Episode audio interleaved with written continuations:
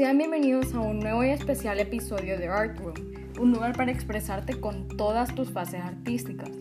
El día de hoy les estaré platicando un poco sobre la pintura. En lo personal, creo que podría considerar la pintura como un lenguaje bastante vivo para mí, que tiene gramáticas y matices que considero que me desafían más allá que cualquier otra actividad intelectual o creativa que alguna vez haya experimentado.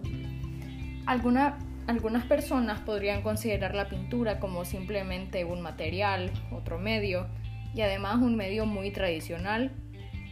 Para otros podría ser considerada como la Biblia del arte, la Sagrada Escritura o incluso podría ser considerada la Constitución. Y por último, otros la consideran una pieza menor en un complicado juego de ajedrez del mundo del arte, un peón que se mueve en una construcción teórica de la práctica del arte ¿Es relevante o es irrelevante? ¿Está vivo o está muerto? Esa es una serie de preguntas que la verdad a mí no me preocupan. Para mí la pintura como lenguaje y práctica está viva y cambia todo el tiempo. Yo la, yo la estudié y la verdad es que intento seguir en ritmo con sus tendencias. Me esfuerzo por hablarlo mejor, incluso creo que hasta me emociono cuando, cuando escucho a otros hablarlo relativamente bien. Me encanta visitar países donde se habla sin parar acerca del arte en todos sus colores. Me emociono cuando descubro a alguien que está agregando otra capa a su lienzo de posibilidades. Y eso está sucediendo todo el tiempo, ahora mismo, mientras escuchas este episodio y mientras yo estoy hablándote de la pintura. Una pintura es tanto una superficie tangible como un espacio abstracto. Los grandes pintores crean tensiones libres y bastante fuertes entre la experiencia de ver la superficie y la profundidad de su significado. Y siendo realistas, la tarea de hacerlo bien es increíblemente gigantesca. El territorio de la pintura últimamente está bastante transitado, pero creo que las posibilidades siguen siendo infinitas. Como decía mi abuela, nada es imposible en esta vida.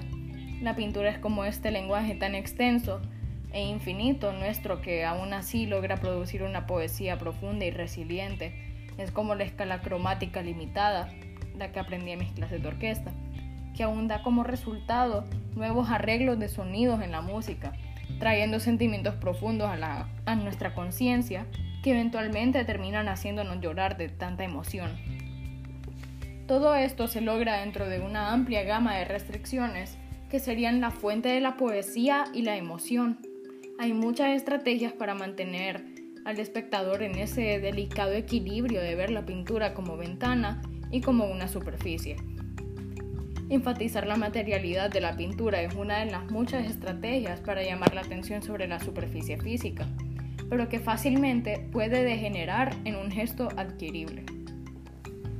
Un gran problema es cómo traducir la materialidad de la pintura en algo que apunte más allá de ella misma permitir que la fuente inspiradora misma proporcione el gesto mientras reconoce la ilusión, es decir, que la atención que, nos transmite la, la pintura es la emoción que nosotros sentimos por ella.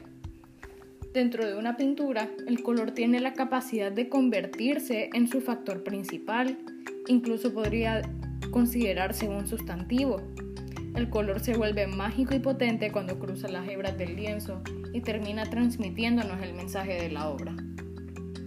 Todas estas estrategias y muchas más funcionan en conjunto con nuestro deseo de reconocer objetos o cualidades de experiencias, incluso sentimientos abstractos dentro de esa estructura de marcas de colores en una superficie. Esos deseos están estrechamente vinculados a nuestras experiencias, a nuestras experiencias perceptivas, que se han ido moldeando a lo largo de los años de acuerdo a todo lo que nosotros hemos vivido en nuestras vidas.